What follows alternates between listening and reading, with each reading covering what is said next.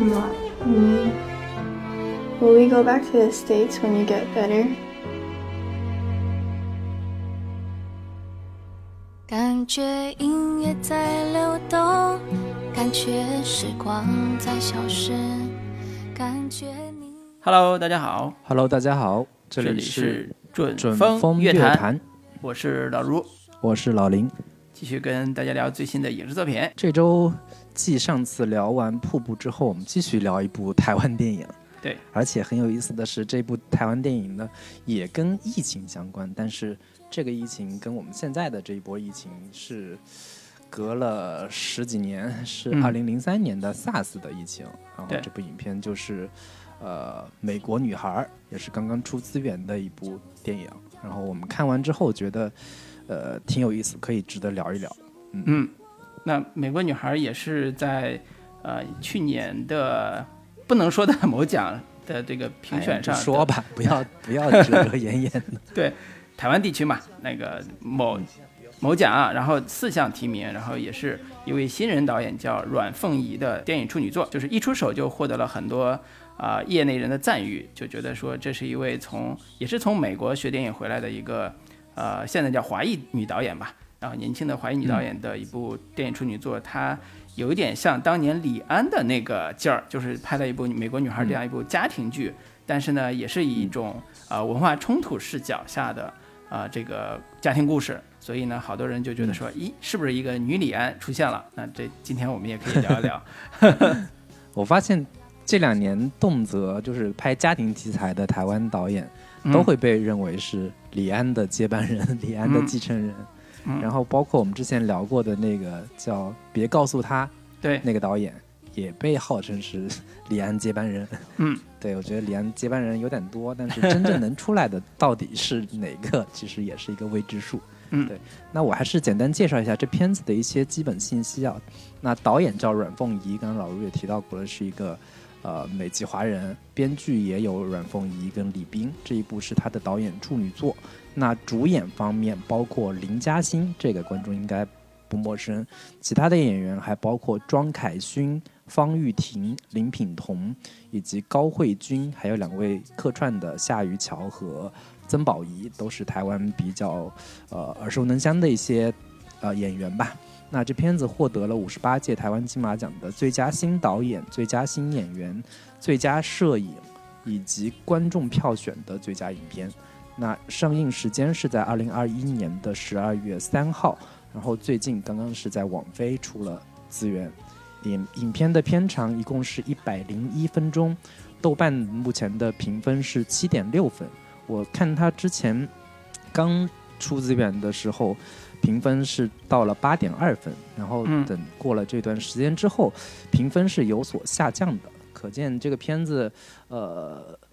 有点高开低走的那个意思。那这个刚才也说了，这个作为啊、华裔女导演的电影处女作，也是呃引起了普遍关注吧。可以看到这个片子的一个特殊的背景，就是它发生在二零零三年的 SARS 的当时的疫情情况下，呃，所以呢，这个片子出来之后，反而跟当下的我们的呃新冠疫情有一种呼应。啊、这种呼应，我觉得可能是历史的巧合了。这种，但是这种巧合也增加了这个电影的话题度。呃，呈现了一个非常有意思的一个历史的这个呼应感吧。那我们各自来给这个片子打一个分数，然后说一下我们的推荐理由。老卢先来。嗯七分儿吧，就是虚七分儿，就是其实也不到，我觉得也不到七分儿，但是啊、因为这是一个电影处女作嘛，对对，很勉强到七分儿。呃，因为这个片子，呃，虽然刚才说像李安的早年的家庭三部曲的那种风格啊，但实际上我在看的时候，我觉得他对于啊、这个美国女孩这个命题的把握，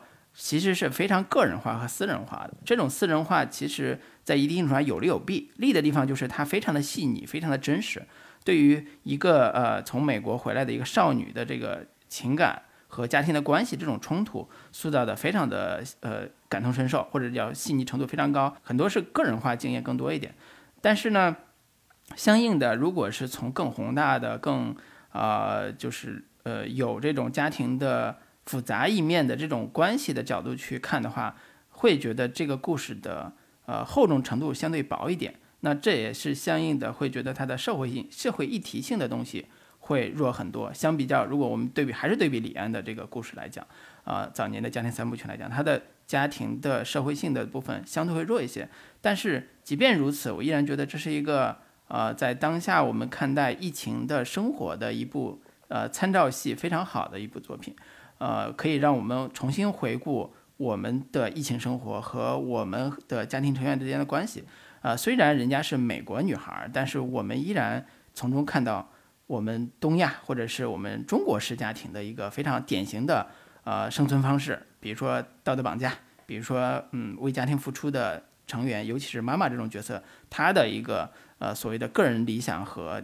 呃不得不屈服的这种家庭关系的这种选择，呃，所以这一切，我相信很多看这种片子的啊感性一点的观众，可能都会被里边很多细节所触动。这也是这个片子我觉得值得我们来推荐的一个原因，呃，所以我推荐的人群其实是呃像我们上次聊瀑布一样，就是对家庭关系，尤其对个人成长相关的电影比较感兴趣的，我是推荐的啊，所以它这也算算是一个比较明显的文艺片吧，对，所以呃推荐人群就这些。那老林呢？呃，我我也是打七分这样的一个分数。对我看完这部电影有一个感受就是，呃，它作为台湾电影来说，我会觉得有点不太满足，因为毕竟这类家庭题材的电影对于台湾电影来说，或者说金马奖来说是他们的长项。我们看历年的金马奖的电影，包括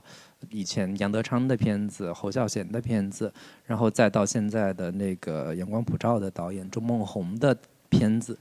台湾电影向来都是关注家庭题材，非常热衷于或者说擅长于拍这类家庭题材，算是台湾电影的传统艺能了。但是，所以这个片子放在这个一一一整个序列里边，其实看起来是有点平淡的，甚至对于很多所谓的呃社会议题，对于台湾社会的某些剖析，都显得没有那么深入。就像老吴所说的，它是一个偏个人化的、私人化的女性向的一个表达。但是你另一方面，我我会觉得说，呃，放在国产电影、放在大陆内地电影院线片这样的一个维度来说，这样一部美国女孩这样的题材，其实是我们非常稀缺的，也是我非常想看到，但是在我们国内电影里边没有看到的这样的一个片子。因为我们看到，随着这些年我们。出去的孩子越来越多，我们每年有那么多的留学生，有那么多从小可能就在美国长大的小孩儿，他们如果回到国内，对于自我的身份认同是一个什么样的看法？会有会有什么样的遭遇跟经历？我发现我看到的绝大多数讲述这个话题的片子都是外来视角，或者说有台湾的、有香港的电影，甚至包括美籍华人的电影。之前的那个。别告诉他，很多的这些片子都是在这样的一些视角上下讲述的，但是我们国内的片子却没有人去关注，或者说好好去讲述这样的一个话题，我会觉得有一点遗憾。同时，我会觉得这其实是一个挺有意思的一个角度跟切入点吧。但是我们却偏偏没有这样的一个片子，也就只能看看别人的片子去呃畅想一下，说假如。中国内地拍这样的片子会有什么样的一个一个效果吧？这也这就是我看这个片子最大的一个呃感受吧。那推荐人群的话，其实你如果一直都喜欢看台湾电影，喜欢钟孟宏的电影、李安的电影，喜欢这一类偏家庭叙事的细腻情感的片子的话，我推荐可以看一看。对，大概是这样的一个呃评价吧。嗯嗯嗯。我多延伸说两句，就是你刚才批评我们国内啊没有这类片子，我我觉得我要反驳你一下。我不是说没有，就是很少。对，没有那么绝对，就是很多片子。其实这个这个话题我们可以放在后边具体聊，就是关于国内的家庭片到底是什么样的一个现状。很多东西都有一些家庭元素，因因为你你拍摄的所有的电影肯定都有。有涉及父母、涉及孩子、涉及家庭，但是它能不能称之为家庭片，或者说家庭类型的这样的一个一个片种的话，其实我也是打问号的。对对对对，老我刚想接着反驳。对我刚想说的，其实不是家庭片，因为我们也有《地久天长》嘛，也在柏林还拿了金熊嘛，就是家庭片，其实也是我们国内的文艺片的长项。呃呃，或者我想我想说的其实是叫文化冲突议题的电影，其实。呃，在国内，在呃李安的那个时候，李安当时获了很多奖之后，其实影响了国内一大批的做文艺电影的这个人。其中有一个电影电影可能大家不熟，但是在电视电影呃在那个 CCTV 六播过，叫《孙子从美国来》，不知道你听说过没？啊，呃，对，那那是看过，对的，那是二零一二年的一部国产呃国产电影，呃，我我还专门查了一下那个片子，豆瓣评分八点五分，而且是八万人，将近八万人评分，说明这个片子的口碑是非常好的。豆瓣高分冷门片。对对对，它也是一个看起来是一个呃讲文化冲突，尤其是中美啊，就是爷爷是那个 国内的，就是讲的是陕西西安的陕西西安一带的那一个村儿里的，皮影戏的，对皮影戏的传人。然后孙子呢是美国小孩儿，就是所谓的呃这个儿子去美国是找了个洋媳妇儿，这个洋媳妇儿还带了个拖油瓶儿，这个拖油瓶就是这个美国儿美国孙子。所以呢，孙子从美国来，这个在在很多可能国内的观众眼里边，这用了一个叫伦理梗，就是这里边的一个中国爷爷和美国孙子的一个所谓的呃呃爷孙的情感故事。呃，这里边又也借用了很多的所谓文化冲突的梗啊，就是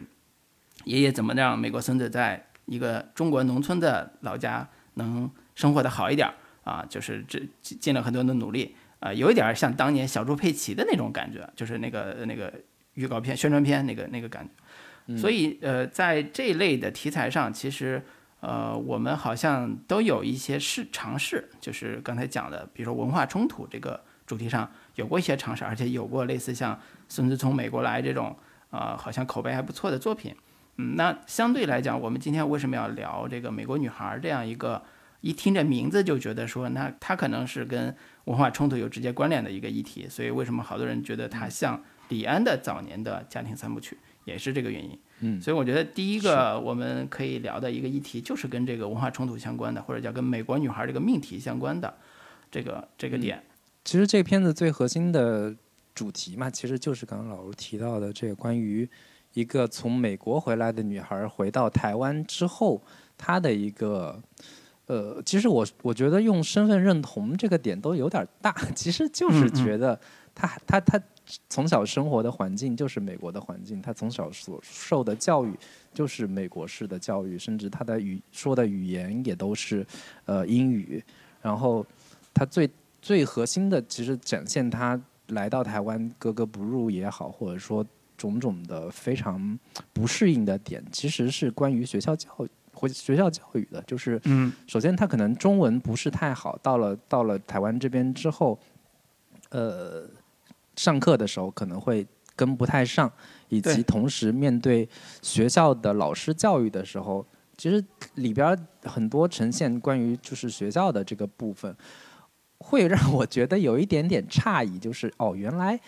台湾就是哪怕隔了十几年了，零三年的时候，嗯。台湾的现现在中小学的那种教育方式，其实跟我们内地没有太大的区别。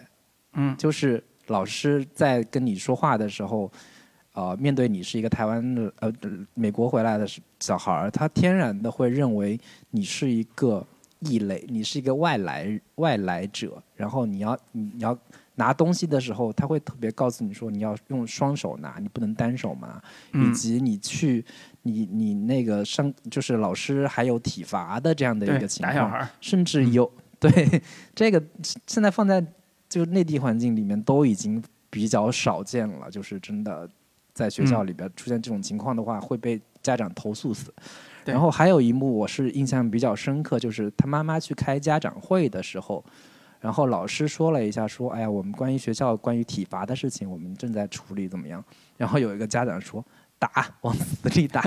然后不打怎么能成器呢？”我觉得这些话都是，我会觉得都是我们上上个世纪八九十年代的那一那一嗯代的父母才会有有这样的一个一个一个观念，就是，嗯。然后在这个片子里面就有有有这些呈现，我会觉得还挺有意思的，就是关于对就是两个地方不同的教育的一个形态。对，我不知道老卢你有什么样的一个对我看到这个这个这一段，我立马想到那个像《古岭街少年杀人事件》里边，就是杨德昌早年的一部作品里边，那些小孩儿和在在学校里边被教导主任训呀，呃打手心儿啊，这些呃反而在现在呃描写二零零三年的这部电影里边出现了啊，就是《美国女孩》这部电影出现了，就是觉得是很诧异，说美说台湾的教育难道这个依然在二零零三年依然这么残酷吗？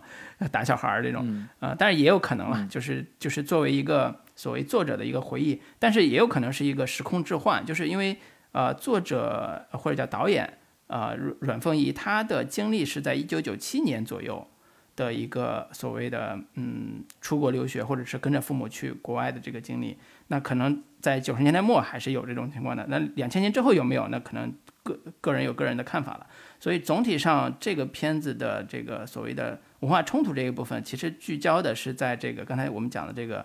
少女这个形象身上，大概十三四岁吧，他们呃十四五岁这样的一个少女的这个形象上。然后这个故事里边有一个特别重要的设定，就是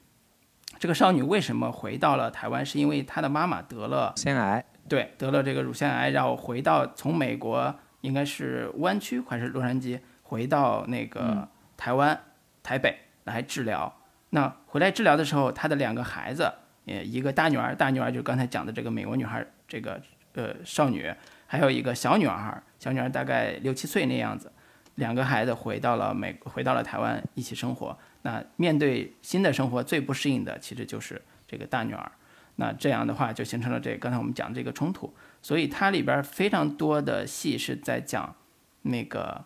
呃，这个女儿到了一个新的高中之后，面临新的环境、同学和学习的压力，所出出现的种种的不适应，以及台湾当地的这个小孩儿啊，各种排外，说说英文了不起啊。就是你会英文了不起，就有点说，哎，这像像是那个时候的台北吗？台北还他们不都说英文吗？就打比方啊，就是有点 胡扯，就觉得说，呃，不至于都那个，呃，叫什么看不起说英文的嘛？因为好像台湾呃高中或者大学，呃很多人都喜欢留学，比如说我们说李安也是嘛，啊，电影里边也有一句台词写的很很很有意思，就是他妈妈分享当年他们的人生经历，就是。人生的出路就是上台大去美国，这就是台湾的那波年轻人或者是几代年轻人最想要完成的人生的所谓的阶级跨越，或者叫人生的去追求美国梦的这样一个历程。那这种历程之下，就反过来他们的下一代，就是我们说那个大女儿方怡这种少女，她她在美国已经扎根儿或者是习惯了美国生活之后，再回到台湾这样一个环境里面，就出现种种的不适的这个情况。尤其是她有一个核心意向是那个马，在在她在美国是一个特别喜欢骑马的一个少女，回到台湾之后发现台湾根本就没有马，或者是她根本就找不到能能继续练习马术的地方，所以呢，她最想要的就是有一个有一个马，所以她家里边就自己画了很多马的这个形象啊，所以整个的核心意象看起来是一个文化冲突的一个意象，但是它其实分了两个维度去写，一个就是她在学校里边。啊，怎么出现这种文化冲突？但是回到家里边儿，其实更重要的是他跟他的家庭关系，尤其是患了癌症的对这个妈妈之间的那个关系，是家里边最核心的一个冲突。对，所以整个的这个故事，呃，为什么叫家庭剧呢？其实虽然有一部分戏还挺多的是在校园，但是很多是在家庭的一个环境里边去处理的。因为他这个片子是通过一个十三岁的十几岁的一个小女孩的视角，所以你。我我原本会期待说，他可能会会展现更多更深入的关于呃中美文化之间的差异的这样的一个议题，或者说有更深入的，就是更全全方位的全景式的深入的展现。但是限于他的视角，或者说他刻意的选择这样的视角，可以呃避免说呃很多就是很多东西都是通过这个小女孩切身的一个。个人感受、个体感受去出发，来去去实现的这样的一个个人表达，因此你不能苛责她说，呃，你为什么没有说有更更深刻的一个呈现，或者说有更更文化式的这样的一个视角去去观看？但是这里边其实也某部分呈现了某这这样的一些关于呃所谓的文化冲突的部分，其中有一个点就是。呃，他母亲在国外回来是信基督教的，嗯，但是呢，到到了台湾之后，台湾整个社会还是整体比较偏，呃，本土宗教，有有一对本土宗教呀，佛教呀，包括他家里有有很大的一个观音像呀，然后他那个他爸爸做生意的时候也会。就是他的生意伙伴给他推销很多，就是什么貔貅呀，什么，就是各种的这样的一些先相对偏地方宗教性的东西拿回家，然后呃遇到这种就是传统节日的时候，他妈妈还要去烧纸钱，烧纸钱的时候跟女儿也有一番关于就是他们你要你要折一个角，这样他们才能收到，不然他们会收不到等等的，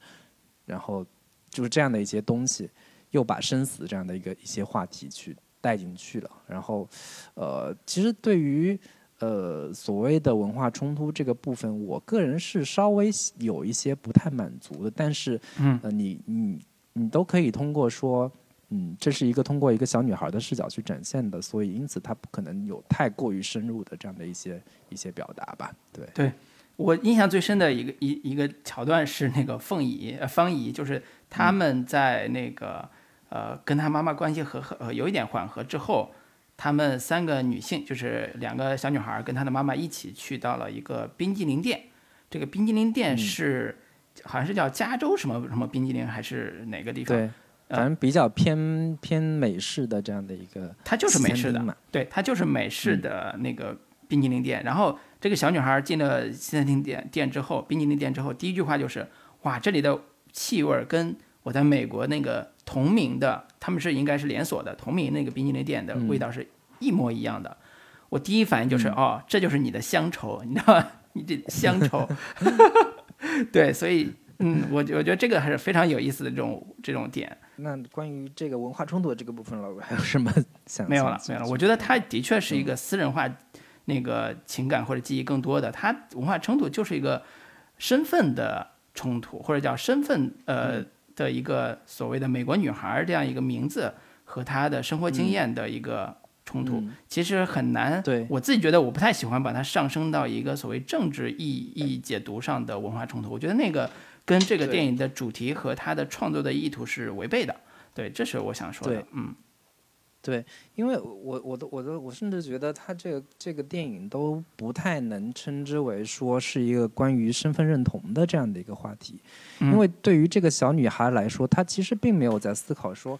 我到底是个美国人还是一个台湾人，嗯，就是她她她并没有说去去思考这么深入的这样的一个问题，我觉得更多的是在说，啊，我从小就在美国那个环境成长起来的。因此，我到了一个跟美国环境完全不一样的地方的时候，我有各种各样的不适应。我觉得学校里的那个是呃同学的关系、老师的关系、教育的方式也不太一样。然后回到台湾之后，又有了一个爸爸，然后妈妈又又得了癌症，种种的生活又发生了巨大的变化。我觉得更多的是一种，呃，我在美国是一个。之前是一个比较自由的、快乐的这样的一个生活环境，一下子生活发生了巨大的变化，我特我特别不适应。我觉得这是一个，呃，青春期少女在面临生活环境突变的情况下所产生的一种产生的一种紧张也好、不安也好、焦虑也好，想要或者说美国像是她的某种精神寄托，似乎我只要回到美国之后，所有。所有的这些烂糟事儿，我就可以不用去面对了，或者说生活可能一下子就变得不一样了。我觉得这可能是这个电影更多的从通过这个小女孩所想要呈现和表达的一个东一个一个东西。对，对，它只是一个试点或者是一个呃一一所以对，那我们可以往下聊聊这个真正的内核的部分。呃，它真正触及的部分是在哪儿？其实还是在家庭关系，尤其是母女关系冲突上。呃，我觉得这个部分是整个电影的一个主核心内核。那这部分的一个内核的一个重要的试点，其实是里边的母亲这个形象，就是我们说好久没有对好久没有看到林嘉欣老师的这个当女主角或者当主角的戏了。这一部算是呃她的一个也是得了这个金马奖最佳女主提名的一部这个电影作品。对，所以我们可以讲讲这个家庭内核或者讲母女关系这个部分。嗯。嗯嗯，林嘉欣老师，我觉得我记得我第一次看到他是在张学友跟他他跟张学友一起演的那个《男人四十》，许鞍华导演的作品啊。他在那一部作品的时候，应该也是演一个少女，并且是一个充满是对充满神秘感的叛逆青春期的一个少女。嗯然后到了现在，她已经开始演一个妈妈的这样的一个形象了。我就是我记得我第一次看到林嘉欣她的那个处女作的时候，哇，这女孩好漂亮呀！就是嗯，就是有一种怦怦然心动的、哎充满灵气的、充满灵气的这样的一个感觉，就是她，嗯就是勾引男老师，然后 有一幕她她拿着一个糖果要丢到这个张学友的口袋里，说 bingo 什么之类的，但嗯但对那一幕印象特别深刻，充满了挑逗。诱惑这样的一个感觉，然后到这部里这一部里边，林嘉欣彻底是跟以往的形象完全不一样，演的一个就是非常呃焦虑的颓，甚至有点颓废的，然后就是面对成天面对种种的生活的鸡毛蒜皮、鸡零扣碎的，然后。就是怎么处理女儿的关系，怎么做家务，怎么安排自己的后事，等等的这样的一些东西。我觉得现在这一批很多以往我们都觉得，呃，印象停留在他们就是少女时期，甚至是就是刚刚成年的那个时期的美少女的这样的一个状态的女性，逐渐开始呃意识到要接一些更有生活质感的电影。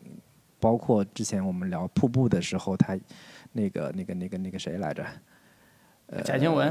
那对贾静雯老师也嗯开始就是开始演母亲，开始演一些更有生活气息的这样的一些一些角色吧。我觉得林嘉欣老师在这部片子里面，其实从表演角度来说，完成的还是非常好的，但是最终也就是输给了 这个贾静雯老师。对，但是她的那个小女儿是方玉婷，是拿了最佳新演员。我觉得这个小女孩其实从表演角度来说，她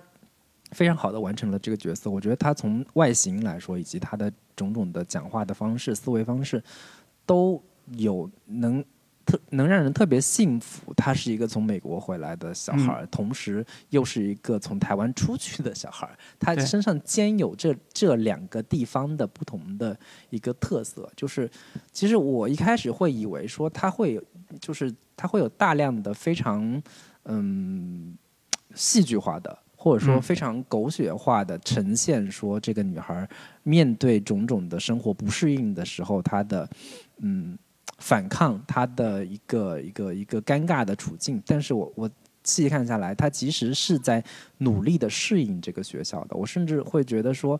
如果做如果国内的电影去做这样的一些片子，它会有更多的去怎么怎么着我反抗这个教育体制。我在美嗯国可不是这样的，美国老师是不会打人的，等等的，就是用用用这样的一些非常呃冲的、非常有反抗性的自由精神的这样的一些东西来、嗯来来去去去。就是改善自己的处境，但是我发现他其实并没有，他其实还是有有有东方式的，就是华人小孩的温顺听话的那一面，但是他又有美国式的那种桀骜不驯、追求自由的那一方面的这样的一个一个展现。对我觉得我主要先聊一下对于这两个演员或者说这样的角色本身的这样的一个感受吧。嗯，是是是，这个年轻的女孩儿，小女孩儿演的的确是非常的真实，而且这个角色他比较难处理的就是，呃，他一方面是有所谓的在美国留学这个背景，他的英文啊，包括他的这个表情，其实都需要有一些像那样子的真实感。另外一个就是他的个性方面是像你说的，我觉得他有一点复杂的，这种复杂就是。呃，他既不完全是美国式的小孩的完全自由主义，他必须是在家庭环境里边去承担一个呃所谓姐姐和女儿角色这样一个孩子。同时呢，他内心又特别渴望去回到美国，就是过另外一种生活，他不想过现在的所谓被这个家庭所捆绑的这种生活。那这样的话，他他的很多选择就特别的有张力，而且他又是一个很你可以叫很自私的一个孩子，就是他他很会察言观色，他很会看这个大人脸色。对我觉得这种演这种小孩儿，其实你很难说我通过所谓的调教能让他这个演出来。更重要的是，他得选出这种类似性格的小孩儿，在现场去给他一些发挥的空间，让他能很准确的表演表演出来。所以这个的确是我觉得在选角上，无论从林嘉欣还是从这个小女孩儿这个选角，我觉得都是非常准确的，而且非常好的。呃，当然林嘉欣出演可能还是因为跟导演呃不是跟那个监制啊、林书宇有关系，因为这个林书宇他的前两年有一部作品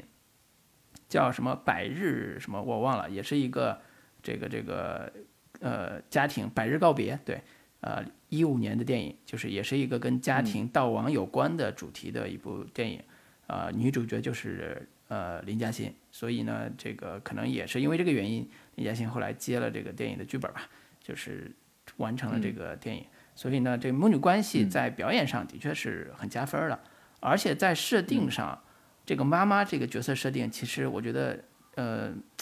她表面上很看起来很普通，但是我们仔细去想的话，会有很非常多的细节和人物背景可以挖掘，甚至有点留白的效果了。比如说，嗯，啊、她什么时候带着两个孩子去了美国去，不管是打工、读书还是生活，而且是丈夫是留在台湾的，留在台北的，他带着为自己带着两个孩子去。那这种毅力和决心其实是非常强的。那他想，他想要的生活是什么样子的？他想要改变的东西是什么？以及，嗯，呃，他当时遇到了什么，呃，就是问题或者困境，导致呢他们的夫妻关系会形成现在这个局面。那这一切，甚至里边儿有一些我觉得很点睛的台词，呃，交代出来他自己的渴望。比如说刚才提到那个独台，呃，那个他爸爸形容说，独台大去美国是那个每一代人的想，就是台湾这个年轻人想去的这个这个归宿。还有一些，比如说是，呃，他那个女儿最后跟他和解的那一幕里边儿，他说女儿说，嗯，曾经问过你，你想最想干的事情是什么？呃，你说你最想做的是一个当一个男孩子，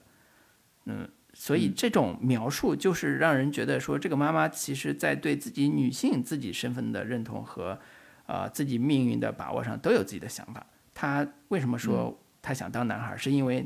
当女孩就得生孩子，就得照顾家庭，就得为家庭付出，就得为家庭牺牲。当她和自己的丈夫在争吵的时候，就会出现那那几句说，呃，我我的生活被毁掉了这种话。那这种个人牺牲和家庭责任和所有女性自己的这个身份认同都裹挟在一起，成为了这个复杂的这个林嘉欣演的这个母亲形象王丽丽啊，所以这也是这个电影看似很寡淡或者有点白开水的这种剧情，或者是有点有点有点情节背后，其实有很多可能在相似的人生经历或者是相似的社会背景下出现的这种人物。会引起很多人共鸣的原因，对，这是我我觉得可以分析的地方。然后关于这个小女儿呃大女儿跟母亲之间的关就是关系，或者说他们的矛盾为什么会那么那么深的一个问题，就是呃，其实我会我我我会有点呃感受有点复杂，就是呃我我原本会以为说这部电影就是女儿呃当当母亲已经。呃，得了癌症，然后传统的这样的一个呃叙事的一个套路，应该是说女儿怎么着一点点去呃对对母亲的病感同身受呀，或者说怎么照顾呃母亲的这种种病情。但是他这个电影其实选取了一个不一样的一个角度，就是呃。这样的一个母亲，当她得知自己命不久矣，或者说她不知道自己还能活多久的时候，她每天其实很焦虑，其实非常的呃，就是急切的想要处理好她可能身后身后事吧，或者说她以后她的女儿的命运也好，以及她丈夫的命运也好，我觉得这个其实一方面也是人之常情，但是这个这个片子努力所呈现的东西是说。嗯，她丈夫非常积极主动的，或者说积极向上的，想要回避这个事情，非常积极的回避着回避这样的一个事情，就是你不要每天都在讲你要死这个事情，好不好？包括她女儿也要跟也跟她一直在跟她说，呃，那个你你你成天就知道说你会你要死了，就是就是非常有意思，或者非或者非常吊诡的一个一个呃问题就是。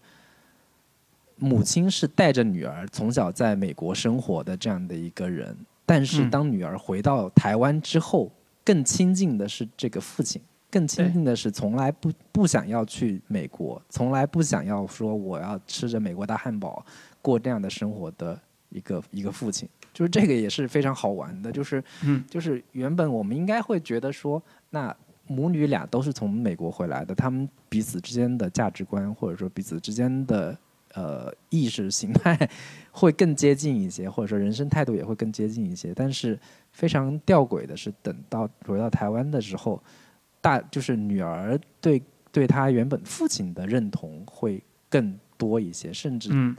那个母亲有一点嫉妒，说你成天就知道你回回来就知道找你爸，什么事情都要问你爸怎么怎么怎么样，就是这这两者之间的，其实家都是家庭内部的，就是三角关系。我觉得这嗯这部分关于母亲跟女儿的这样的一个呈现，其实是非常有有真实质感的。对，对对，我觉得这个点你可能未来马上就会感受到 如何当好一个父亲。我觉得这个 三角关系是特别典型的中国式家庭里边，呃，一个严厉的母亲和一个呃看起来叫什么，嗯，比较宽松的父亲的这种角色扮演的东西。啊、角色扮演的嗯地方，就比如说，为什么这个妈妈跟女儿的关系会那么的冲突，就是因为妈妈是一个照顾女儿日常起居和生活的这个这个角色，她会非常严厉的要求这个女儿要几点，比如说几点起床，几点上学，要剪头发，类似这种，他得规划好她的生活。所以呢，叛逆期的女儿就不愿意听从这样的安排。但是，一旦母女俩吵架，出来和解、出来拉架的人，基本上是爸爸。爸爸干了个什么事儿？嗯你记得有一个里边有一个细节是，他呃呃，好像女儿想要个什么什么书架还是什么书桌？呃，书桌，对，要要一个书桌。然后呢，他俩一起去挑，去到那个所谓的便便利店或者是家具店家去挑。家具店，对，结果挑回来之后是个梳妆台，因为女儿想要一个梳妆台，所以爸爸就买回来一个梳妆台就满足她。甚至后来爸女儿想要自行车的时候，妈爸爸也买了自行车满足她。所以爸爸这个角色其实也很有意思，他扮演了很多很多时候扮演了这种叫讨好女儿的女儿的这个这个形象，就是你跟妈妈之之间冲突了，我不是完全从解决问题的角度来解决，而是从我如何体现出来我对你好的角度去去做的。我觉得这个呃这个写法其实呃会非常微妙。这个微妙的地方就是我们呃之前还说这个是一个好像是一个女儿视角的故事，但实际上我们仔细观察的时候会发现这个故事是取了一个非常重要的一个平衡。这个平衡是既有女儿的私私人的情感生活、学校园的视角，同时又展现出母亲和父亲在这个里边扮演的各种的角色，这个视角也是他们自己的视角，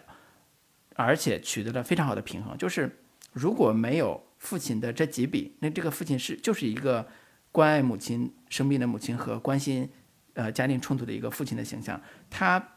其实这个父亲其实背后也有他自私的一面，也有他逃避的一面。这个逃避的一面就是当母女冲突的时候，他怎么去逃避这个冲突？他怎么去呃不解决核心问题，而是去通过化解和女儿之间的关系的问题，呃方式去解决这个所谓的家庭问题，他其实解决不了母女的问题的。对，所以这些可能我们成成年观众啊，就是尤其像你这种当了孩当了当了父亲的这种这种这种这种成年人，在看这种细节的时候，其实会非常的有感触，或者有有有会心一笑的地方。嗯对，这种逃避的父亲其实是我们，呃，在呃国产的很多电影里边，嗯，也有过，也有过。但是呢，嗯，我觉得这个苏大问题，对对，苏大强可能更极端了，苏大强可能更极端，苏大强是搅屎棍，他都不是逃避，他是搅屎棍，就是这种这种逃避型父亲，呃，有很多种写法。我觉得这些微妙的点，可能只有我们这种成年观众才会刻意的去留意，可能年轻一点的观众觉得这就是一个正常父亲。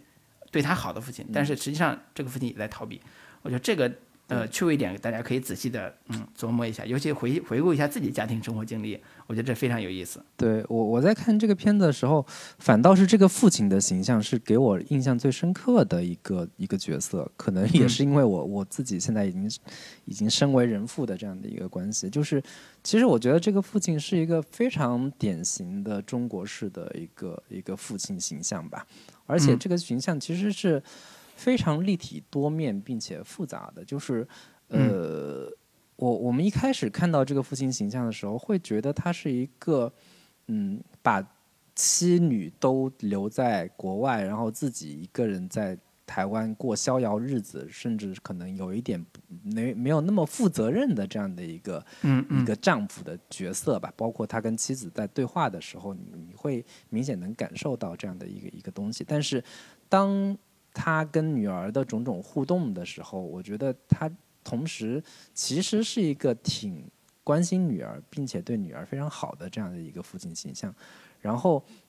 我觉得最有意思的一个点就在于说，以往我们看到的这些片子里面的父权形象或者父亲形象，是一个非常强势的、非常有力量的这样的一个一个一个角色。但是在这个电影里边，你能感受到说，呃，父亲在台湾，然后长期需要去大陆做生意，就是他的种种的可能利，就是资金来源也好，或者说能够，呃，就是收获嗯。对生意的这这最大的这样的一个一个一个呃合作方都是中国大陆的，然后同时他每每每每个月支付去支付出去的那一部分工资，他甚至就可能就几十万、五十万工资，他都他都觉得非常非常心疼，可见他那个公司本身也是面临的种种的经营问题，然后也会面临很多收不上账的这样的一些一些一些情况。但是在家里呢，他又非常努力的想要去维持或者说维护住他作为一个父亲的这样的一个父权形象，但同时又又会非常极力的想要逃避，就是我每天要面临这个叛逆的女儿，同时又嗯。有一个妻子，现在她得了绝症，然后她每天都非常的颓废，就是每天都想着要死的这样的一个问题，然后自己公司的生意又非常的一团糟，就整个整个让我特别能感同身受的一个点，就是真的是中年、嗯中年男人生活里没有一件事情是容易的，不管是嗯对妻子也好，还是对自己的孩子也好，还是嗯对自己的工作也好，我觉得这个这个形象我都。嗯，很难说，很难用一个简单的词儿说他是个好爸爸，还是他是一个不嗯是一个那么好的一个父亲，用用这么简单的这样的一个一个一个语言去形容。然后，尤其是他，当他知道说女儿用那么恶毒的话去讲说，那你为什么不去死等等这样的，嗯说是非常恶毒的话去说他自己的妻子的时候，说他说孩子的母亲的时候，他非常愤怒的，然后去把自己的女儿啪啪啪打了打了几下。然后我觉得这个是，我觉得对于这个这个小大女儿来说，也是一个非常震惊的一个体验，就是哦，原来父母会打自己的孩子。可能对对于对于在美国生活成长起来的孩子而而言，就是这是个特别难以想象的一个画面。但是嗯我觉得通过这样的一个一个方式，又让这个女儿能够真的就是感受到自己的，就是说这个话的时候的，就是粗暴跟呃不理智，以及同时嗯看、能看到父亲对于母亲的爱。我觉得这个东西也是非常中国式的、非常中国传统式的一个家庭关系的的一种呈现，也是对于这个美国女孩回到台湾真正所所受到的中国式家庭的一个情感教育的一个冲击吧。对，嗯嗯，打女儿这场戏的确是一个点睛之笔，就是 一个自诩美国女孩的这样一个少女，叛逆少女，回到台湾之后，本来跟她爸关系处的还可以，突然被他爸打了一顿，这这个画面感是非常的刺激和惊人的。我都可以想象，如果这个片子在比如说在美国本土上映，那美国小孩看到这一幕，估计也会震惊，说 我怎么回事？怎么还有这种家庭暴力？报警赶紧。对对对，家庭暴力。然后，但是呃，其实，在家庭关系里边，这也就是他很复杂的一面，就是大家都是为了所谓的爱，就是为了对方，为了家庭牺牲，为了爱，然后不得不出现了这样一种拉扯、撕扯和痛苦。嗯。呃嗯。所以这里边有有很多，就是我刚才说的平衡，就是他不是站在某一方去控诉另外一方，啊、控诉家庭里边，比如说父母不不照顾他了，或者是觉得孩子不争气了，啊、就是他没有在这种呃所谓的控诉这个层面上做了很多做很多文章，他反而就是在矛盾之中去展现大家的痛苦，这种痛苦有时候是不被理解的，或者叫不被认可的，不管是妈妈遭受的癌症的痛苦，一个人去化疗那种孤独感和痛苦，和想死或者叫照顾所谓的叫把后事的想法说出来，结果被她爸被这个丈夫一顿乱吼，说你干嘛天天在孩子面前提死死死，就不能好好的治病嘛？什么这种爸爸的这种痛苦，他也没有办法排解啊。然后孩子的痛苦，他也没有办法去很好的在这个过程里边跟父母沟通，呃，以至于要通过一个所谓的作文。演讲比赛的方式，试图写一篇写出一篇跟所谓的妈妈去沟通，但实际上这个我这个这个部分也没有最后完成。对，所以这这里边有很多的家庭成员之间的这种痛苦和不能沟通的部分，跟我们日常生活经验是完全吻合的，就是非常非常符合我们日常生活经验。对，所以为什么它很私人化，也是这个原因。同时，我也觉得在私人的这个部分，他做的这个家庭的。视角平衡和人物关系平衡，或者叫人设的平衡是做得非常好的，嗯，这这也是嗯，他从一个所谓的个人视角到一个更加大一点的家庭，呃，或者叫家庭剧的这个部分，呃，或者家庭类型片吧，这个部分一个非常好的一个转变，呃，同时呢，他也加入了一些可以叫呃死亡主题，或者叫一些啊这种比较重要的所谓的命运主题。啊，能够把这个，呃，人对于死亡啊，对于生命的一些思考放在这里边去做一些小小的点缀，我觉得这些就构成了这样一个家庭环境特别好的一个一个一个表达吧。那关于这片子优点部分，我最后还再补充一个点，就是，呃，我现在二零二零二零二二年 再回看这个将近二十年前的二零零三年的这个 SARS 的这样的一个背景的时候。一方面是关于，就是很多跟当下能够对应上的关于，呃，出租车载着乘客啊母女俩去看病的时候，司机 说你赶紧下车吧，我我你你们走两步，以及忽然被隔离了，然后医院现场有很多那个什么。就是说我我要走，我我我为啥为什么要把我隔离起来等等这样的一些东西，会让人 挺挺有就是时空错乱的这样的一个感觉啊。这个是个非常有有有趣的一个对应点。然后另一个点就在于说，二零零三年正好是我我的一个就是青春时代，然后里边有很多的一些青春时期的符号放在里边，会让人觉得很有就是。共鸣感吧，比如说周杰伦的歌在在网吧里面响起，应该是《安静》那首歌。然后他们去唱片店的时候，听到背景是王心凌的《爱你》等等的这这些时代符号，会让人看着非常有有有亲切感吧。我觉得对这部分的，包括那个上网的时候用的是拨号拨号上网电话线的这样的一些 一些一些符号，都会让人梦回这个当时的这样的一个一个一个年代的背景。嗯，对对，好多 MSN 呀这些，嗯，当年的网络时代的一些符号，的确，可能只有我们这种当年经历过的人会觉得，哎，挺有感同身受的，嗯，然后，嗯嗯，也算是青春回忆吧，也也的确是，啊，是。周杰伦，对，是，嗯。嗯，那我们聊聊缺点部分，缺点部分吧，嗯，我觉得缺点部分就是这片子。讲实话，我挑不出什么特别大的毛病，但也是这个你说我们刚才提到这些优点有多大的优点吧？其实也算不上多大优点。对于台湾的这种家庭片来说，讲实话，这两年实在是太多了，然后也有很多。就是有有大量的拍这种家庭题材的片子，基于少女成长经历、成成长历程的视角去讲述这样的一个故事。嗯，呃，我我只能说，你放在台湾家庭片的这样的一个谱系之下，这个片子讲实话没有说特别让人眼前一亮，或者说特别让人惊艳的部分。因为你对比像杨德昌的电影也好像李安，甚至包括李安的片子也好，我觉得很多东西都没有说他有一个。嗯，很大的一个视角去统摄，然后去把个整个的台湾社会的以及台湾就是台湾以台湾社会为代表的，就是东方文化或者说东亚的家庭关系，做一个非常深入的剖析也好，我觉得甚至你你你对比钟孟宏的片子来说，我觉得这片子都会显得有点太过于温吞，太过于温情脉脉的这样的一个一个一一一个方面吧。然后另一个方面，我会觉得有这片子其实会让我觉得有一些过于的嗯，我我不能说戏剧化，或者说有点狗血狗血家庭剧，或者说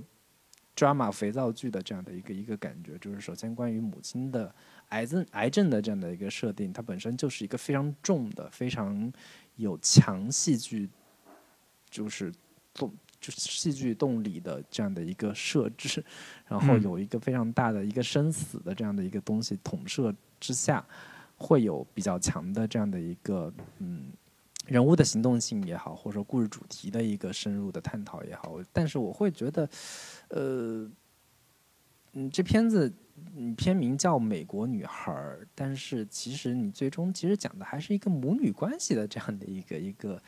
一个议题。我我嗯。其实期待能够看到说这个所谓的美国女孩儿，她到了台湾社会到底会有面临怎么样的生存环境的格格不入，然后美国文化在面临台湾，呃，以台湾为代表的这样的一个就是东方文化的这样的两者之间的冲击，我期我其实会期待能够看到有更多的、更深入的一个表达，但其实更多的还是会被消解在一种嗯家庭情节句式的相对偏温情脉脉一些的，然后冲突、吵架、和解这样的一个模式之下，会会会显得就是其实没有那么多，就是像手术刀似的冰冷的锋利的这样的一些东西，去去去呈现吧。这是可能是我比较有遗憾的地方吧。嗯，嗯，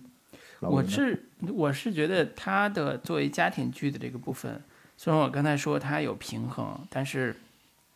我觉得它在啊、家庭关系这个层面上的刻画还是略显简单了一些。呃，嗯这个略显简单的原因就是，嗯，我们知道，不管你是住在台北也好，住在哪儿也好，你都是一个乡土中国延伸出来的家庭环境。嗯，你其实很难割离的是你的家庭的人际关系。我都不太清楚说这个电影里边这两个爸爸和妈妈他们的家庭关系是不是像电影里边那么的单纯或者那么的那么的简单，没有出现过任何一个呃姑姑、婶婶、婆婆，这个叫什么堂兄、堂哥、堂姐过来看望过他们。嗯，呃，我觉得这种其实是一种非有常割裂的的大姐，对对对，有一个大姐，但是这个大姐从来没出现过啊，就是而且大姐还嗯借钱什么的，就是类似这种家庭关系，其实是一个呃体现复杂的呃家庭环境的那一面的一个主题。呃，对比而讲，那个比如说别让他知道，那个那个电影，别告诉他，对，别告诉他那个电影也是之前呃一个华裔导演拍的，它里边最核心的就是当一个家庭成员生病了，那其他成员该如何瞒着这个老太太，为什么要瞒，怎么瞒，以及家庭内部怎么去处理这个癌症这个问题，它里边儿重点是展现这个所谓中国乡土 社会啊营营造出来这个局面。那这是很非常核心的中国式家庭的一个基本逻辑、基本状况。那在现在这部电影里边，《美国女孩》这部电影里边，哪怕在台北这样一个大都市环境里边，依然呃还是有这样的一个痕迹的。虽然有大姐这个角色，但是我觉得还没有真正展现出一个家庭生病，呃成员生病给整个的所谓的呃也不叫家族吧，至少是家庭关系这样一个复杂的这个环境里边复复杂关系里边带来的一些变化。我觉得这是一个比较遗憾的地方，因为我觉得这个可能是我们中国这片大陆上、这片土地上那个根子性的东西，啊、然后第二个是呃里边有一个是他父亲和母亲的这个所谓的嗯冲突的这个部分，我觉得如果让杨德昌拍，杨德昌一定不会拍的这么含情脉脉。李安也不会拍的这么含情脉脉，把虽然看起来有点疏离，但是不会把这种疏离拍的那么的温温吞，他会把这种关系处理的特别的尖锐，就是他们俩人的情感一定是有问题的。那这个问题到底在哪儿？这个问题又是怎么体现的？一步一步升级的？我觉得这个肯定是呃一个特别重要的一个一个一个维度，去剖析这对儿夫中年夫妻的所谓的危机。我觉得这个危机可能伴随着这个母亲生病，以及这个父亲的所谓的逃避也好，所谓的里里外外忙碌也好，他们会出现一次特别重要的一个所谓的爆发时刻。那电影里边其实是我是没有看到这一时刻的，所以我觉得这个问题可能是为了顾及母女关系的这个矛盾，但是我觉得这个核心可能有很多种写法。对我觉得这个问题可能是一个年轻的创作者可能嗯力有不逮，或者是没有办法特别好完成的这个部分。但是我觉得这可能也是一个缺憾。对，所以这两点吧，我觉得这个片子我倒没有觉得它显得特别的抓嘛，我我反倒觉得太温吞了，就有点嗯不够劲儿。嗯，这是我的感觉。其实就是刚刚老师提到的，就是它是一个相对比较嗯封闭性的故事，就是它的所有的视角基本都集中在这个家庭内部，绝大多数都是室内家庭剧的这样的一个拍法，然后也没有去带出他们复杂的呃社会关系，然后主要的场景也都是在要么在家里，要么在学校。然后包括在医院，其实场景其实相对比较简单和单一的。然后其实呃，我我我我看了一大批类似的这样的一个台湾家庭剧、家庭家庭题材的片子之后，我会觉得这个片子很非常典型的是一部为金马奖而拍的一个片子，或者说，嗯，台湾电影就这个类型对于台湾电影而。而言，对于台湾电影来说，是一个非常驾轻就熟的一个拍摄手法，或者说拍摄题材。同时，里面很多的手法跟技巧，你能明显看出是某种受过美式家庭或者说这种独立电影教育的呃创作者拍出来的东西。比如说，很典型的关于那个马的意象，就是小女儿回到台湾之后，呃。那马就是她的一个心心念念的一个所谓的美国自由精神、牛仔精神，或同时也代表了某种美式精英教育的一个符号性的一个一个一个一个一个标志吧。然后最后肯定会有一场戏，他跑去马场去看马，跟那个那个那匹马叫 Spanish 水花说你。嗯，他套不上他的他的那个马撅子，等等这样的一些东西，都是一个非常典型的用象征手法去呈现角色内心也好，去表达故事主题也好。这个是其实是一个非常怎么说呢？有点我会你苛责一点，会觉得有点匠气的，同时也是一个非常标准的这种呃文艺家庭片的一个拍法。你尽管非常知道他想表达什么，但是你看到这个东西，其实我对我来说是内心没有太大的波澜和和起伏的。然后这部呃电影是二零一八年入围的金马创投啊作品，也就是每每个电影节都有创投嘛。这个金马创投二零一八年入围，入围之后呢，呃，应该是二零二零年拿了一个优良剧本奖。优良剧本奖其实喜呃李安的那三部。啊，喜宴、饮食男女也是拿的优良剧本奖，当年是多少五十万台币还是一百万台币？对，给了他拍。对，这这些都是呃在啊呃台湾和台北吧政府部门的这个文化资助的这个情况下来完成的这样一部作品。所以嗯，从这个意义上说，它还是一个在呃中国大陆呃中国台湾这个这个所谓文化扶植项目的一个一个一个完成品吧。所以你就可以看到说，嗯，明显看到说，像金马奖这样的一些电影节，或者台湾地区的电影节，他们扶持的，或者说他们着力想要那个扶持的导演，或者说他们想要呈现的一些类型，都是些什么样的类型？其实都是像有，因为有李安这样的一个成功案例。这样的一些家庭题材的片子本身的投资体量也没有那么大，但同时呢，这样的一些故事的主题又能够比较引起，就是辐射到华人地区的这样的一些他们有共同的文化背景，有共同的中国中国式的呃家庭背景，或者说共同的心理体验。我觉得这个也是某一种呃，就是成功。的一个路径依赖，就是因为台湾地区他们会更多的喜欢这样的扶持这样的一些片子，因此会有越来越多同类型的片子想要去复制，或者说想要去呃在前人的成功的案例之上去想去去做一些自己的这样的一个表达。我觉得这个也是为什么说这些年台湾电影里面。尤其是在金马奖上，我们看到越来越多关于家庭题材的，甚家庭题材这样的一些一些一些呃类型的片子，甚至我都会觉得我这两天看的太多了，甚至会有一点已经。呃，如果你没有特别新颖的角度，如果你没有特别新颖的表达的话，我都我都会有一点说，嗯，我已经看够了的感觉。对，尤其我们上次呃聊那个瀑布的时候，那个导演不也说嘛，这个家庭片我都快拍吐了，就是这个台湾可能这个产能过剩啊，产能过剩之下呢，对比我们国内的这个大陆的这个情况，就是显得我们的产能还是有点不足。对，这这也是所谓对标嘛，就是。呃，好像相应的，迄今为止，我们有哪部拍疫情的这个家庭家庭片吗？或者家庭剧吗？嗯，就是家庭剧啊，我不是说那个所谓的主旋律啊，就是这这是两回事儿。嗯，就是反映日常生活的，带着比较明确的情感主题的和普世的价值观的这种的，嗯，故事，其实我们应该有很多，但是我们可能还没有啊那么快的或者那么及时的呈现给。我们国内的观众，我觉得这个这个算是一有点遗憾的地方。对，就是我其实挺期待说我们国产片里边能有一部爆款式的家庭类型的电影。其实，在国产片里面，呃，我我一直在想说，为什么我们国产片很少，或者说就这个类型本身，我会觉得不是特别发达。尽管有很多你可以说是有家庭元素的电影。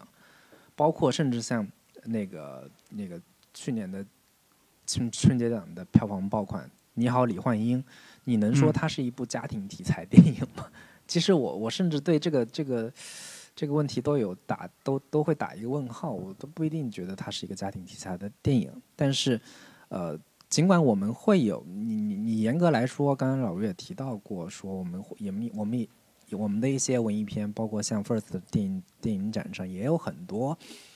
有不少吧。我觉得文艺片导演其实挺愿意去选择家庭题材，但是他一直都不是一个蔚为大观的，或者说成为一个非常大的一个主流的一个一个类型片种。其实最后其实想跟老卢探讨一下这个问题：为什么会这部分的片子特别少？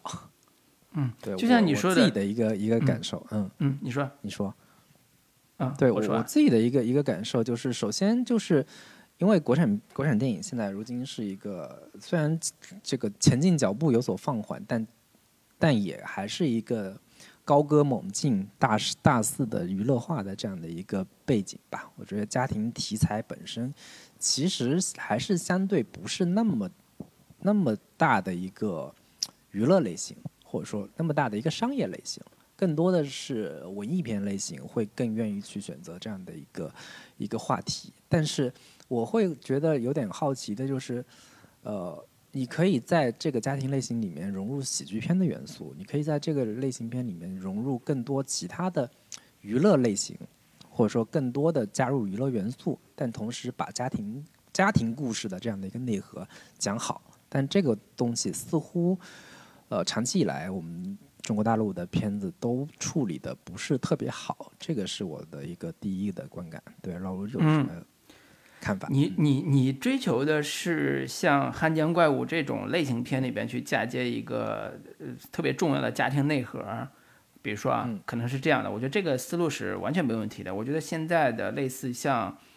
今年春节档那个《奇迹笨小孩》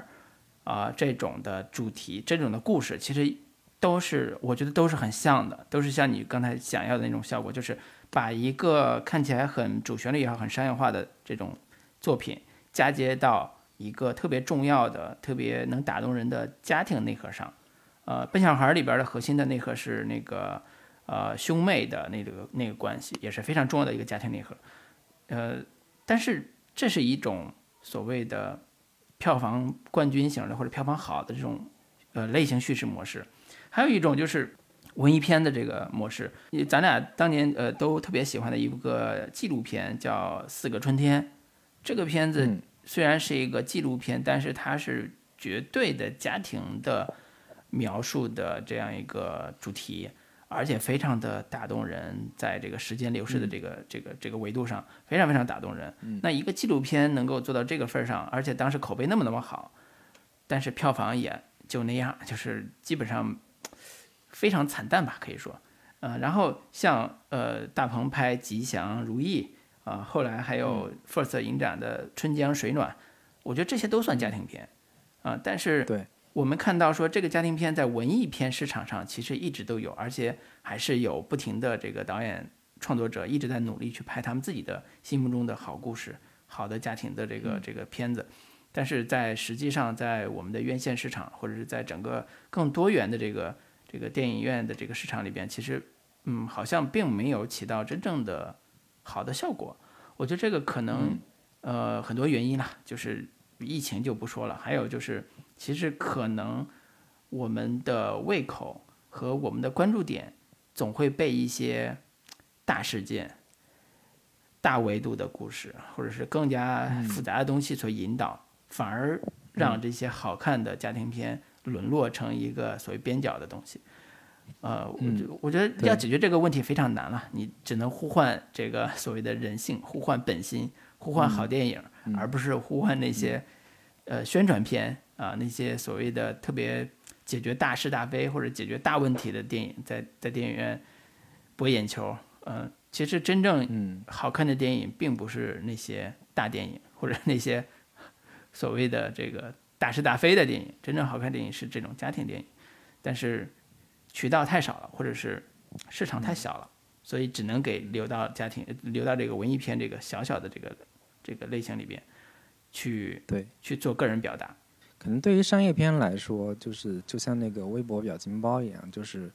格局太小。对于就是认为这种家庭片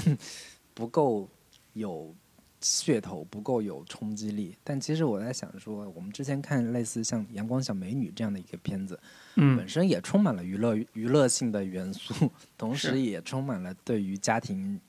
成员、家庭关系、家庭内部亲情的这样的一个呈现跟表达。对，但其实我我我在想，有有可能会不会有另一个问题，就是我们在这两年看到的台湾电影很多家庭题材的片子，其实他们是在。解构，或者说在反某种东方式的家庭关系，或者说拆解、解构这种家庭内部、家庭成员之间的关系是否是健康的，是否是有问题的，甚至包括你像李安早年拍像《饮食男女》这样的一些片子的时候，嗯，拍《喜宴》的时候，其实也是在讲说父权这种东西是不是已经岌岌可危了，甚至包括。也饮食男女这样的片子，它其实在讲说，家庭是要通过一个呃崩溃，通过一个离散的方式，要把小家给拆解掉，你最终才能实现家的一个完整，或者说实现家的家庭成员内部的和解。所以我在想说，在当下的中国环境之下，如果你拍摄这种家庭片，你同时你你你要步子想要迈得更大，甚至想要去。呃，深入的揭开家庭内部的某一些疮疤，甚至像《阳光普照》那样些一些片子的时候，会不会其实对于绝大多数观众来说是有一些难以接受的？甚至这种家庭本身的一个核心价值，家庭家庭作为一个社会稳定意义上的一个一个一个意一个价值，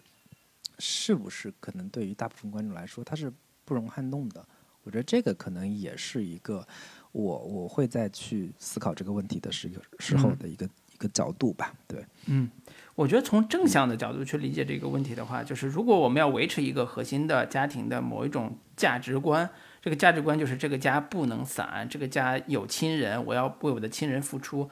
我觉得这种主流的商业主流的这种价值观依然是有非常大的商业价值和呃人性关怀的。这个人性关怀，不管是我们说从我们之前最近因为打拐这个事情嘛，看了好多这个这个文艺作品啊，其中有一篇就讲了一个父亲，上海的父亲为了救自己山村里边被拐的女孩，然后他怎么努力的去救这个自己的女儿。我觉得这种虚构性的，听起来非常悬的这种虚构性的这个作品，就可以拍出非常震撼人心的这种家庭的这种故事。那。类似这种啊，包括像我们知道非典也好，疫情也好，都有因为这些问题导致啊、亲人离散、亲人出现是问题，甚至说孕妇这个要生孩子，然后出现了这个进不到医院的问题怎么办？类似这种，就对于一个家庭来讲，很多时候都出现灭顶之灾，是说甚至是不亚于战火的这种危机事件。那这个家庭如何同心同德去维持这个家庭的完整，去保护自己的亲人？嗯类似这种主流价、主流的这种意识形态或者主流的价值观，我觉得依然可以拍。但是问题在于，你的这个外部危机能不能写？你这个外部事件嗯让不让你写？你能不能把这个东西给足够的有强强大的这个叙事的动力，能让这个家庭形成这种所谓的主流的正向的价值观？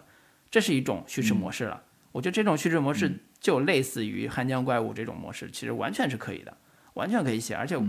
一定能打动人心，因为它我们都经历过这个时代这个时代所经历的这个这个事件，但是这个时代要不让你让能不能让你拍那是另外一回事儿。还有一种就是离散的家庭的故事，也是一个特别好的一个切入点，就是我们允许一个家庭离散，我们允许一个家庭离婚，而不是设置一个离婚冷静期，对吧？我们举举举这个例子啊，不恰当，不恰当，但是是这个例子，就是我们有一种新的价值观，对于家庭，对于婚姻生活，对于母亲应该承担什么责任，父亲应该承担什么责任，有一个新的意识了。那这个意识带来的撕家庭的撕裂，以及带来的各自的成全，就像婚姻故事一样，各自的成全，能不能成为一个新的符合中产阶级的主流价值观？嗯，那也可以，但是我们也没有这样的空间去写，所以我觉得这个问题可能都我们不能怨外部环境不好，我们只能怨说我们自己没有能力改变外部环境让它更好，或者没有能力创作出一个让这个外部环境这个更好的作品。对，所以这这个呃这个点其实。呃，很复杂，但是我相信经过我们这一番弯弯绕的描述之后，可能大家也能知道这个问题的逻辑在哪。其实我我我们聊家庭片，其实有一个绕绕不过去的，就是失之愈合，他拍了大量的就是非常手术刀式的剖开家庭内部血管、剖开家庭的那种毛细血管的这些片子，包括《小偷嗯家族》对他甚至在讲说所谓的家庭成员的或者所或者说所谓的亲情关系，血缘关系根本就不是说血缘关系，而是彼此之间的羁绊，人与人之间的羁绊。我觉得对这样的一些呃主题和价值观，我觉得放在国产主流电影里边都会显得有点太过于惊世骇俗。但其实嗯本身，呃，我们我们如果作为影迷，我们看过足够多多的片子，或者说对于这些问题有足够深入的思考和探讨的话，我觉得这些话题也并不是那么的难以接受。但是，嗯放在现在如今的环境之下，我觉得这些东西可能都不是那么能够被主流所接受，或者说被那么为大众所所认可吧。这个也是一个嗯比较尴尬的一个一个局面吧。嗯嗯，对对对，我觉得如果从这个角度来来说的话，还是一个特别简单的一个逻辑，就是从当下中国现实出发，啊、我们不要去想什么，比如说我们不要去参考《小偷家族》这种故事的这个人家的逻辑是怎么写的，而是说我们从当下中国现实的角度出发，你看的新闻，你看的社会事件，能够引发一个家庭危机、家庭家庭困境的，那这就是中国中国最中国老百姓最关心的，中国老百姓最感同身受的，这就是我们普通人最感同身受的。那这个这个部分还不够打动你吗？还不够让你在微博上看的时候你痛不欲生吗？我说这这足够了呀，但但但是这这这这就是你只能在微博上看看而已的东西啊，那那那怎么办呢？嗯对，那也就是我们今天也就说一说而已嘛。嗯嗯嗯，发发牢骚，发发牢骚。行，嗯嗯嗯，好，那今天关于这部那个美国女孩的评论，我们基基本上就说到这里了。那最后还是说，这个再提示一下，如果没有加入到我们准风乐坛播客的听友群的朋友，可以在微信中搜索“准风乐坛播客”的首字母 C F Y T B K，就可以找到我们的微信小助手，把你拉到我们的群聊来。然后，嗯这个我们的群依旧是非常的活跃，每天在讨论各种的 跟电影无关的话题。如果你对各种跟电影无关的热点话题感兴趣的话，还是可以来跟大家一起探讨的。所谓的这个什么歪风邪气，我觉得也就这样吧，无所谓了。对对对，哎，嗯坚持歪风邪气下去也是另外一种收获吧。嗯嗯，行，那就跟大家说再见，拜拜。好，拜拜。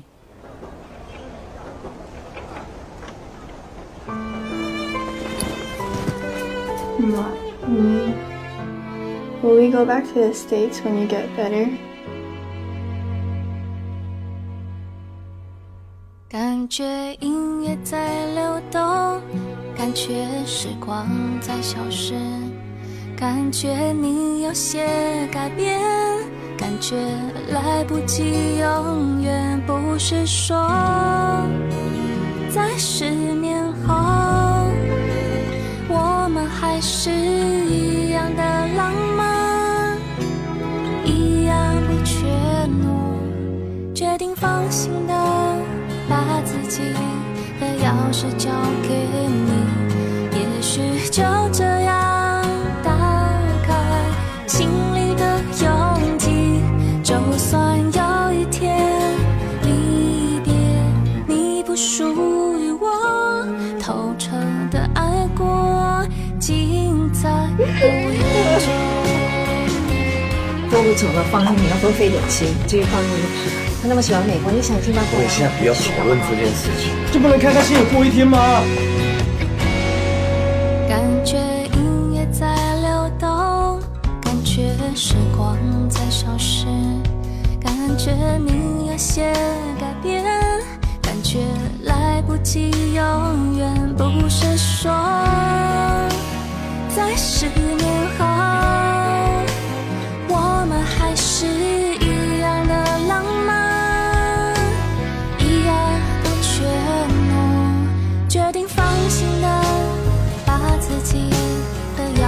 匙交给你，也许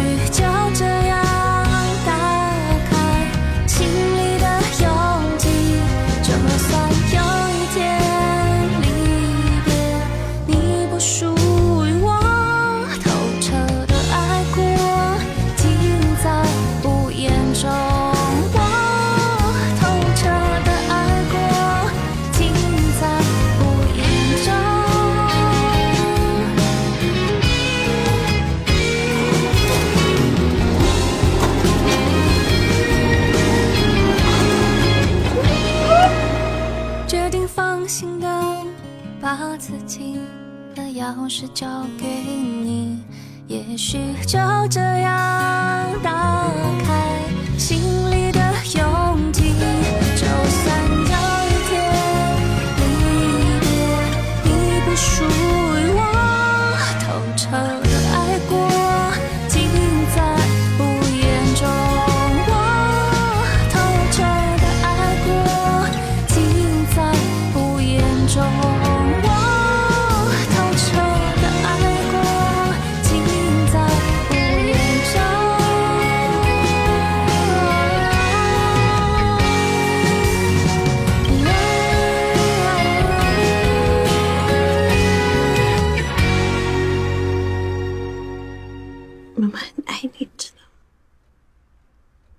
妈